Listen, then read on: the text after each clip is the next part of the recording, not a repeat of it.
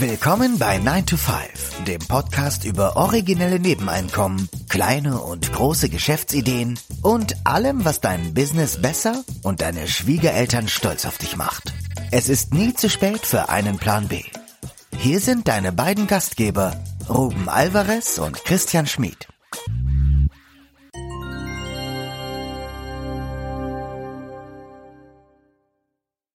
Der Titel der heutigen Episode lautet Deutschland ist ein reiches Land oder Made in Germany war eine Warnung.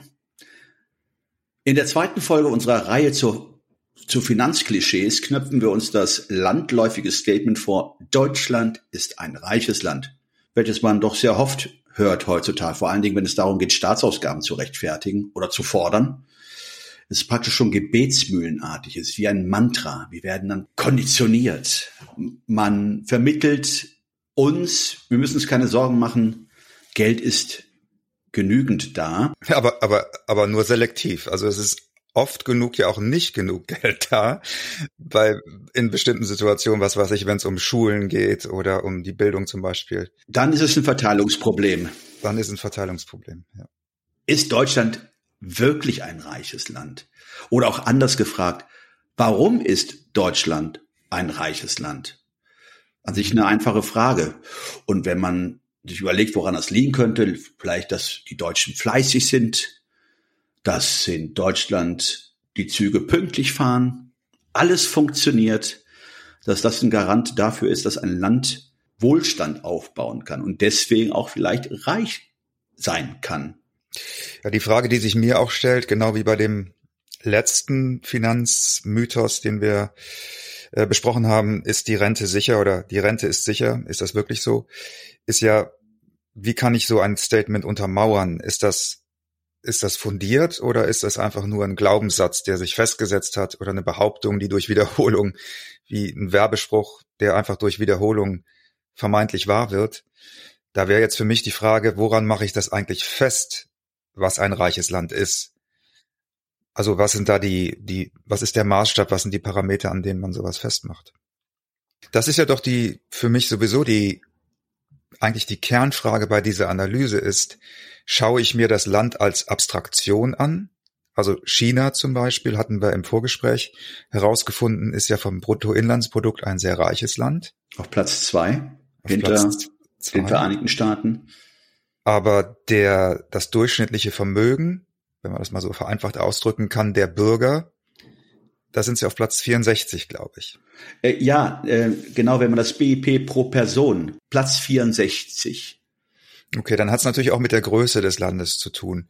Ja, ja, ja. sicherlich richtig. Ja. Aber ich glaube, das sind auch mehr Leute, auf die sich das Vermögen verteilt. Die Gegenfrage für mich wäre dann, gibt es Länder, bei denen die Menschen, die Bürger ein hohes hohe Vermögens- oder viele Vermögenswerte haben, vermögend sind, aber das Bruttoinlandsprodukt relativ im Vergleich zu anderen Ländern niedrig ist.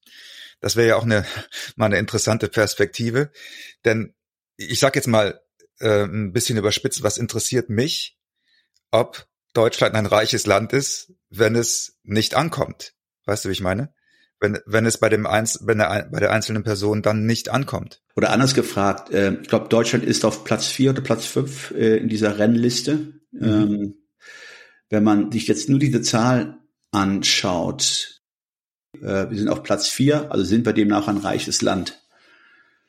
Genauso wie man dann vermuten würde, China oder die Vereinigten Staaten, okay, bei den Vereinigten Staaten würde ich das mal dahinstellen, aber China äh, auf Platz zwei, bedeutet das, dass äh, die Einwohner dort reicher, vermögender oder wohlhabender sind als wir hier in Deutschland? Weil wenn man das dann herunterbricht, dann kommen ja so Szenarien, wie du eben schon sagtest, äh, China ist dann auf Platz 64, wenn man das pro Kopf BIP nimmt oder Bruttosozialprodukt. Äh, hingegen Länder wie, äh, die du nicht so auf der Uhr hättest, man müsste mal so einen Vergleich machen, äh, zum Beispiel äh, die Schweiz oder so. Die Schweiz oder Luxemburg.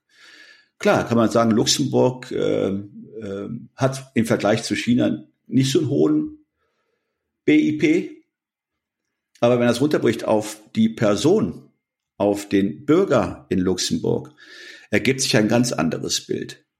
Ja, Also ist eh die Frage, ob dann Bruttosozialprodukt wirklich ähm, als Maß herhalten kann, um über dem Wohlstand einer Nation oder einer Volkswirtschaft zu urteilen. Ja, genau. Also das ist für mich jetzt ein, also wir machen ja im Grunde wieder diesen Reality-Check, indem wir das runterbrechen und fragen, ist das wirklich so und wie kann man es qualifizieren, quantifizieren, wie kann man es in Relation setzen? Und für mich ist ist dieses Statement, da ist jetzt schon ein, ein Fragezeichen hinter, ne? weil ich gehe mit dir äh, konform, dass das Bruttoinlandsprodukt in meinen Augen nicht viel Aussagekraft hat. Dann ist natürlich die Frage, was ist denn dann aussagekräftiger? Es gab doch diese, gibt doch diese Analysen von, ich glaube, einer Schweizer Bank, die sich immer anguckt, wie die Vermögenswerte, die Vermögens, ähm, das Vermögen in Europa verteilt ist. Das hatten wir auch schon mal in einer Episode besprochen. Da haben wir auch über die Rente gesprochen. Die Rentenansprüche sind ja zum Beispiel in vielen Ländern, Österreich, Holland, Griechenland, Italien, viel höher als in Deutschland. Es gibt ja Länder, wo sozusagen die, ähm, nennt, nennt sich das Rentenquote, mh, über 100 Prozent ist.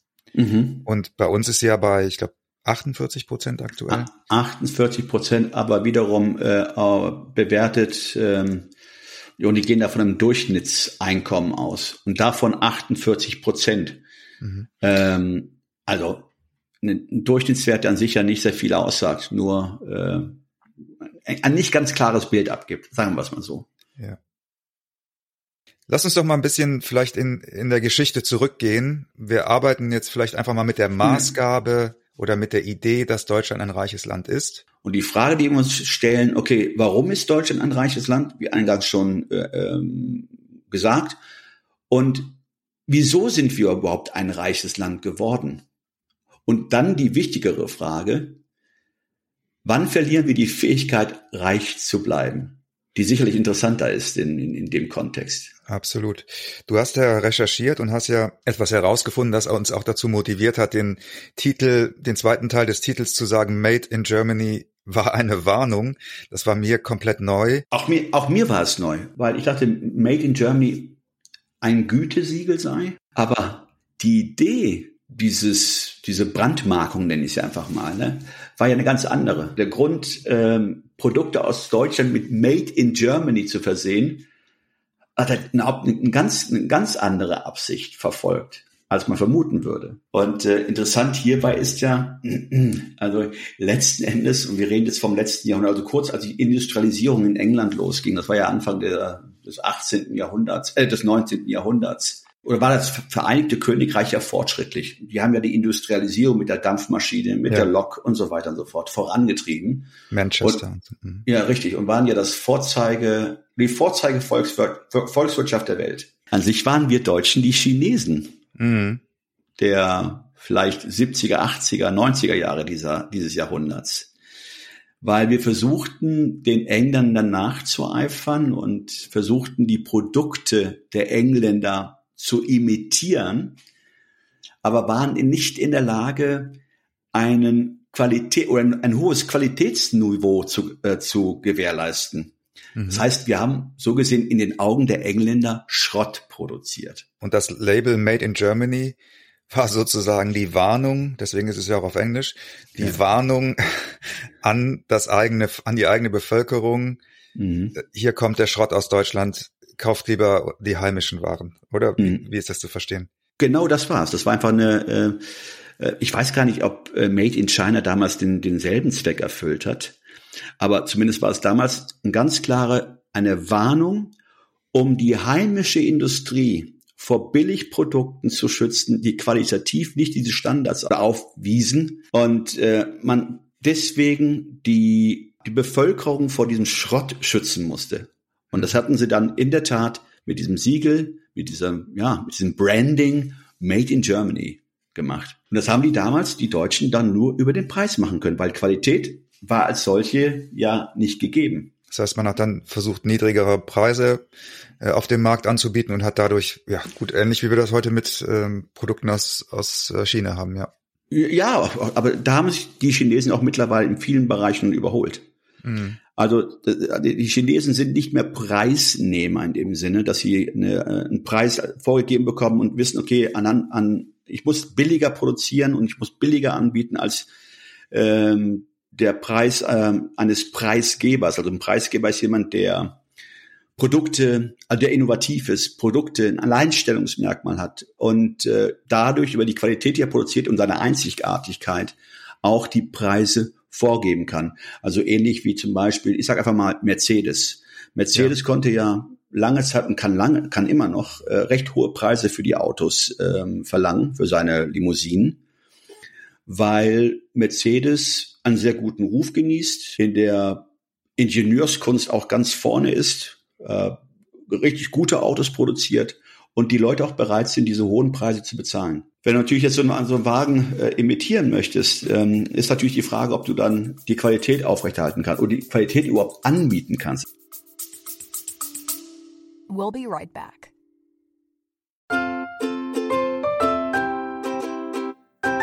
Es ist Zeit für Werbung in eigener Sache. Aber keine Sorge, wir machen es kurz und schmerzlos.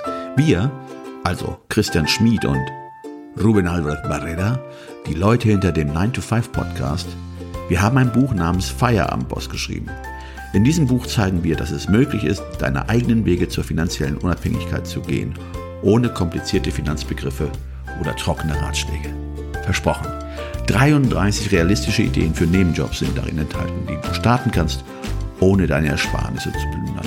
Es geht darum, dir mehr Optionen zu bieten, weniger abhängig von deinem 9-to-5-Job zu sein. Denk darüber nach, es deinem Chef bei der nächsten Kaffeepause zu erzählen. Hey Chef, ich werde mein eigener Chef. Feierabendboss ist ab sofort erhältlich. Überall, wo es gute Bücher gibt. Also schnapp es dir und lass uns zusammen auf die Reise gehen. Zu der Freiheit, die du verdienst.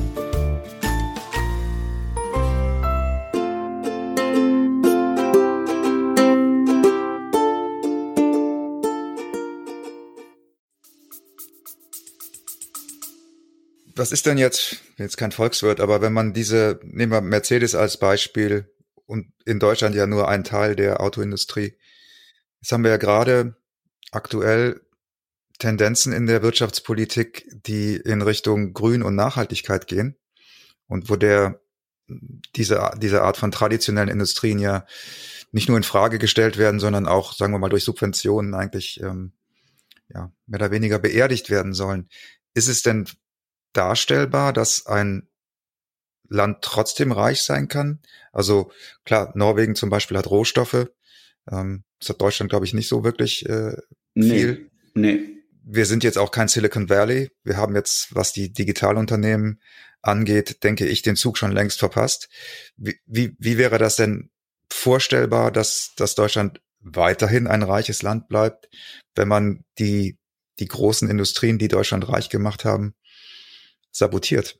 Äh, also sabotiert meistens im Sinne wirklich sabotieren äh, oder äh, sabotiert, indem man vielleicht politisch politisch sabotiert. Also in dem wir haben in der Tat also keine Rohstoffvorkommen, also nicht äh, signifikante Rohstoffvorkommen. Also unsere, also in Deutschland eines der größten Vorteile der Erfindergeist, die Innovation, die Innovation, die uns diesen Vorsprung verschafft hat, die uns in die Position des Preisgebers, sprich jemand, der den Preis vorgibt.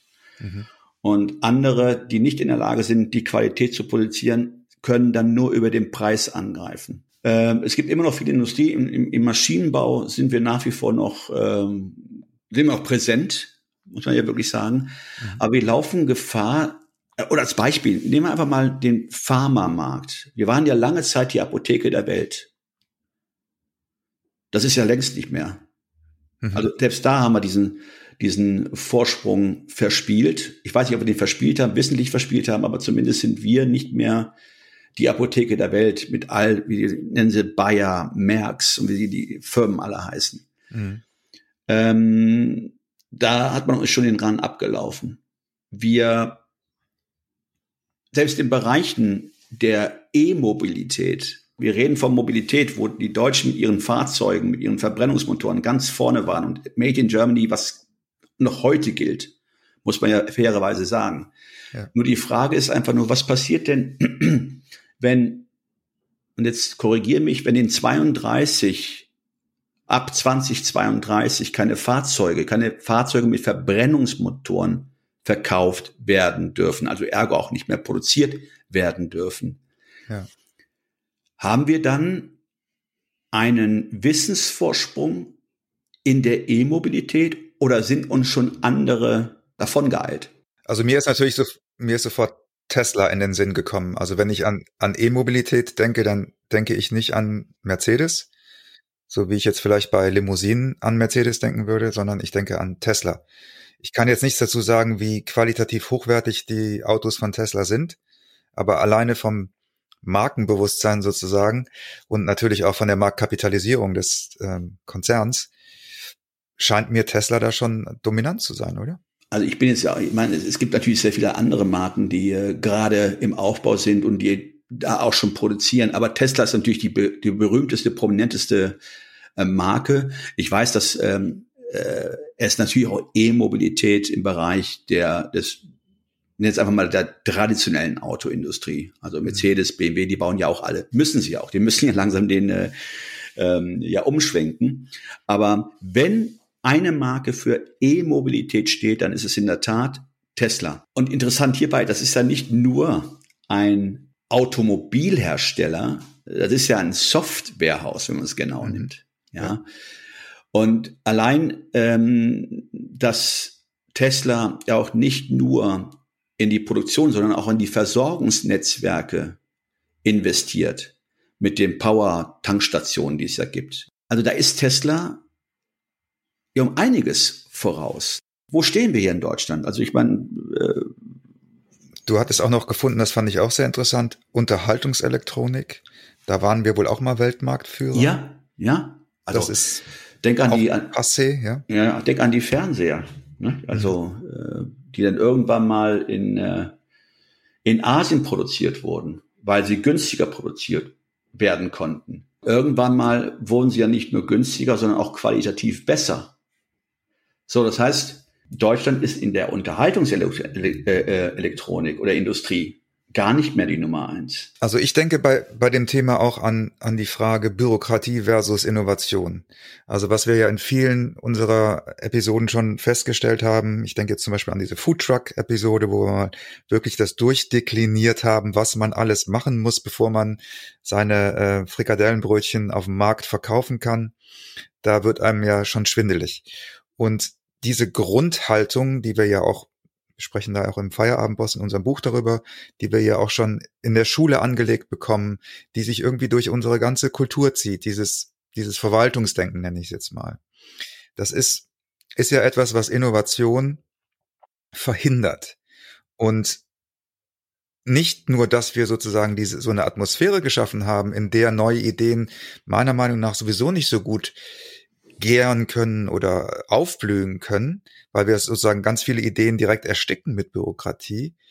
Hm, wir befinden uns ja in Konkurrenz auch mit, mit Ländern, in denen das eben nicht so ist. Ja, bei denen eben da so ein Pioniergeist und so ein Optimismus und so eine Experimentierfreudigkeit und so weiter, wo die gefördert wird, ja, also auch mhm. kulturell gefördert wird und gewertschätzt wird.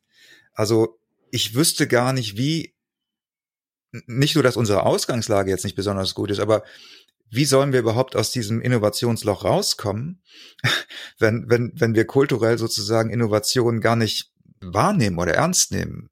Die Gründe sind natürlich mannigfaltig. Äh, eins dieser Gründe sicherlich die Zunahme der Bürokratie, äh, vielleicht auch die äh, fehlende Marschroute, äh, die vielleicht auch mal vorgegeben müsste, also die Leitplanken, die man setzt, zwischen dem man sich dann mehr oder weniger bewegen kann, aber weiß, okay, in welche Richtung bewegen wir uns denn? Ähm, es ist momentan, äh, ich meine auch ein wenig diffus. Klar, dass wir jetzt momentan Energieprobleme haben, dass wir sehr viele Probleme haben. Aber irgendwie, es rede ich nicht aus eigener Erfahrung, aber ich gehe das sehr oft mit, ähm, wie lange es hier wirklich braucht, würde dein, deine These ja auch äh, untermauern, wie lange es hier braucht, einen Gewerbeschein zu bekommen, um dann der selbstständigen Arbeit nachzugehen. Und ich finde es zum Teil erschreckend, dass der Gedanke doch nahe liegt, ja, du hast recht, das ist vielleicht die zunehmende Bürokratie, die diversen Hürden, die du nehmen musst. Äh, der Papierkram, der erledigt werden muss, der dir entweder die Lust an Gründen nimmt oder dir die Nerven nimmt, wie auch immer man das sehen möchte. Aber das ist eines sicherlich der Gründe. Ein anderer Grund, ähm, den ich mir auch vorstellen könnte, wäre, ähm, wie definiert sich denn ein Erfinder? Also äh, was ist ein typischer Erfinder? Was ist ein Innovator? Ist es jemand, der äh, jung jemand, ist? Der, der oft genug scheitert, ne? Oft scheitert, aber es ist jemand, der jung ist, der so in seinen Zwanzigern, seinen Dreißigern äh, ist. Ich meine, da muss man sich doch mal die demografische Entwicklung hier in Deutschland angucken. Also wenn man sich diese, man nennt das ja nicht mehr Zwiebel, ne? Wir haben ja eher eine Urne wenn man sich mal die, äh, die äh, Gesellschaft anguckt. Immer mehr, man bedenkt, in den nächsten drei Jahren gehen die Babyboomer, also die, die jetzt momentan Ende 50 sind oder 65 geboren, 64 geboren sind, die werden in den nächsten drei, vier Jahren in, in Rente gehen. Ja. Und ich mich dann frage, okay, was ist, wenn die dann weg sind? Was passiert denn da? Werden dadurch mehr, mehr, mehr äh, Stellen frei? wenn man sich diese ohne betrachtet, es kommt doch nichts mehr nach. Und mhm. wo entsteht Innovation? Nehmen wir sich als Vorbild mal einen Elon Musk, der mit Anfang 20, Mitte 20 oder noch Ende der 20er mit seinem Bruder, den Vorgänger von PayPal, glaube ich, oder da schon eine Firma gegründet hat und äh, danach die nächste Firma gegründet hat, PayPal und so weiter und so fort. Das war nicht in seinen 40er, 50er oder 60ern was wiederum nicht heißen soll, dass jemand, der 50 ist, 60, der soll sich bloß nicht abschreiben. Er kann immer noch seinen Teil äh, beitragen oder sich selber entdecken. Aber im Grunde genommen, wenn dieser Unterbaum nicht mehr nach, der Unterbaum nicht mehr nachwächst, junge Menschen, kreative Menschen, die es ja sicherlich noch gibt, aber wenn dann die Büro Bürokratie noch dazu kommt und dir praktisch eine rechts und links watschelt und dich maßregelt, und dir versucht zu erklären, wie die Welt funktioniert und dass du mhm. gewisse Regeln erfüllen musst, bevor du dein Ding machen kannst. Im Grunde genommen Dekadenz. Wir sind in einem, wir sind ein reiches Land, das so dekadent geworden ist, dass wir uns eine wahnsinnige Bürokratie aufgebürdet haben selber, erschaffen haben. Ist wie so ein Geschwür, das immer größer wird, immer mehr, immer mehr. Die Staatsquote wird immer höher. Und dadurch, dadurch machen wir sozusagen den Wohlstand immer kleiner und aber auch die, die geistigen Räume, das, was du gerade gesagt hast, sind ja auch geistige Räume. Also die, ideal wäre es doch, wenn unser, unsere Kultur, unsere Gesellschaft so aufgestellt wäre, dass wenn jemand mit einer neuen Idee um die Ecke kommt, dass der nicht zu einem Businessplan-Wettbewerb rennt, was ja irgendwie, ehrlich gesagt, ein bisschen Monopoly spielen ist, sondern dass der, was weiß ich, wenn der zum zum Amt läuft, äh, sofort seinen Gewerbeschein bekommt und in meinen Augen am besten noch ein Jahr steuerfrei äh, ist, damit er richtig motiviert ist, das Ding, was er machen will, umzusetzen. Ja, das wäre ja, wenn man sich das allein mal vorstellt, was das für eine Atmosphäre wäre, in, wenn, wenn die Leute wirklich zu den Ämtern rennen würden, ja, nach dem Motto, cool, ich kann morgen loslegen und ich krieg vielleicht auch noch, ähm, mir wird auch noch gesagt, das erste Jahr hier äh, ist ein Dokument, musst du keine Gewerbesteuer, keine Einkommensteuer, was weiß ich zahlen, ja. Das wäre eine ganz andere, würde ja eine ganz andere Anreizsysteme schaffen, ganz andere Atmosphäre schaffen, in der, denke ich, ganz automatisch dann auch mehr Ideen entstehen würden, weil dann würde man ja auch sehen, ach cool, mein Kumpel hat das gemacht, das war alles komplett unkompliziert, der hat jetzt schon seinen dritten Foodtruck irgendwie am, am Laufen, das ist ein super Business. Ja, also die, dieser Multiplikationseffekt würde ja auch, der jetzt im Moment ja negativ ist, man hört ja eher, oh, ich habe neun Monate gebraucht für meinen Gewerbeschein, oh, dann habe ich jetzt hier irgendwie nochmal, musste ich nochmal was ausfüllen und das ja, das ist, würde, weißt du, ich meine, das würde eine ganz andere Grundatmosphäre schaffen. Jetzt mal zurück zur Frage. Was müsste passieren, damit wir, weil noch geht's uns ja gut. Wenn man mal jetzt mal sieht, wenn man jetzt mal das Land Deutschland nehmen würde und Deutschland mal in so einer BCG-Matrix, in so einer Boston Consulting Group Matrix stecken würde, wären wir in der Phase der Cash Cow? Könnte man wohl sagen. Wir werden gerade, es wird abgeschöpft. Mhm letzten Endes ist die Frage, wo sind denn die Stars? Wo sind denn die Weltmarktführer der Zukunft? Die deutschen Marktführer der Zukunft? Ich glaube, dass wir hier ähm, immer noch abschöpfen aus den Errungenschaften, die vor 20, 30, 40 Jahren, 50 Jahren erfunden wurden. Aber in den neuen Feldern, die vielleicht in 20, 30 Jahren eine große Rolle spielen werden, sind wir als Deutsche oder als Deutschland nicht so toll vertreten, wenn man ehrlich Mhm. ist. Ja, sicher auch so. Ja, das heißt, äh, in 10, 20, 30 Jahren werden wir sicherlich nicht ähm, die Möglichkeit ähm, als Preisgeber, also jemand, der Preise festsetzt, weil er es kann, weil er ein Alleinstellungsmerkmal hat und er, wie soll ich sagen, äh, schwerlich kopierbar ist. Aber wo sind wir denn da? In welchen Feldern könnte Deutschland diese Rolle besetzen? Die Rolle des Marktführers, von heute abgesehen in 20, 30 Jahren. Ich habe gerade gedacht, die Tugenden, die nach dem Krieg Deutschland zu einem Weltmarktführer gemacht haben, du hast gesagt, die Ingenieurskunst, aber auch die Tugenden, die du ganz am Anfang aufgezählt hast, die Zü Züge fahren pünktlich und so weiter, das sind ja auch sowohl auf individueller Ebene als auch auf gesellschaftlicher Ebene Tugenden, die eigentlich nicht mehr so existent sind. Also ich glaube, dass das würde mh, der neuen Generation, das würde man der neuen Generation nicht wirklich zuschreiben, dass sie diese Tugenden hat. Das ist auch in Ordnung. Die Frage ist aber, welche Tugenden würden wir denn der nachkommenden, den nachkommenden Generationen zuschreiben? Und sind da Tugenden bei, die für ein wohlständiges Land sozusagen notwendig sind? Ja, ist Fleiß ist eins mit Sicherheit, aber auch ähm, Innovationskraft, äh, kreatives Denken. Mh, sind das Dinge, die bei uns in den Schulen gefördert werden? Ist das eine Kultur, ne, die wir, die wir äh, leben? Also schaffen wir uns da sozusagen neue Innovation, äh, Innovatoren? Da kann ich jetzt nicht abschließend beantworten, aber das müsste ja das Mindeste sein, was wir sozusagen der neuen Generation, den jungen Generationen jetzt mit auf den Weg geben, um weiterhin zukünftig ein reiches Land sein zu, zu können. Weil letzten Endes kannst du Wohlstand aufbauen und erhalten, gerade mal in einem Land ohne Rohstoffe, ist das Maß aller Dinge die Innovation. Ja, das war jetzt, das war jetzt unsere Episode zu dem Thema, ist Deutschland oder Deutschland ist ein reiches Land. Wir nähern uns diesen Themen, diesen Finanzklischees ja immer, wie wir ja schon anf anfänglich gesagt haben in der ersten Folge dazu, mit mehr Fragen als Antworten.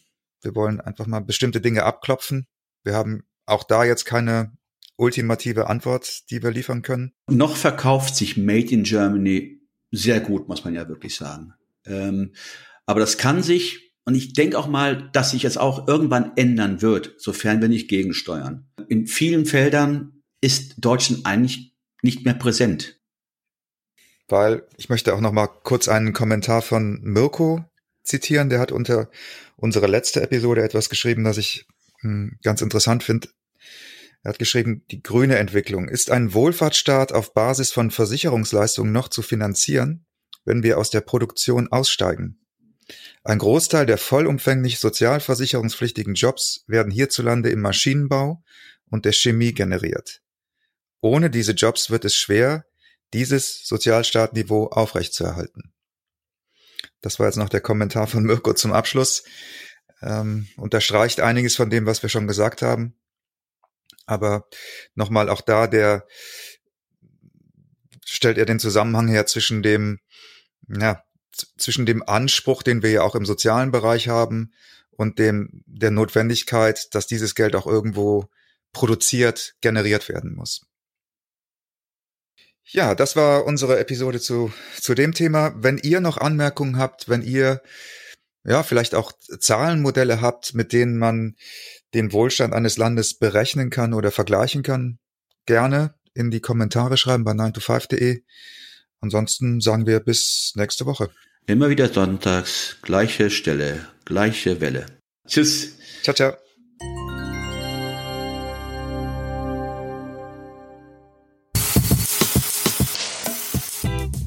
Das war 9 to 5, der Podcast von Christian und Ruben. Alle in der Episode erwähnten Links findet ihr in den Show Notes auf 9to5.de.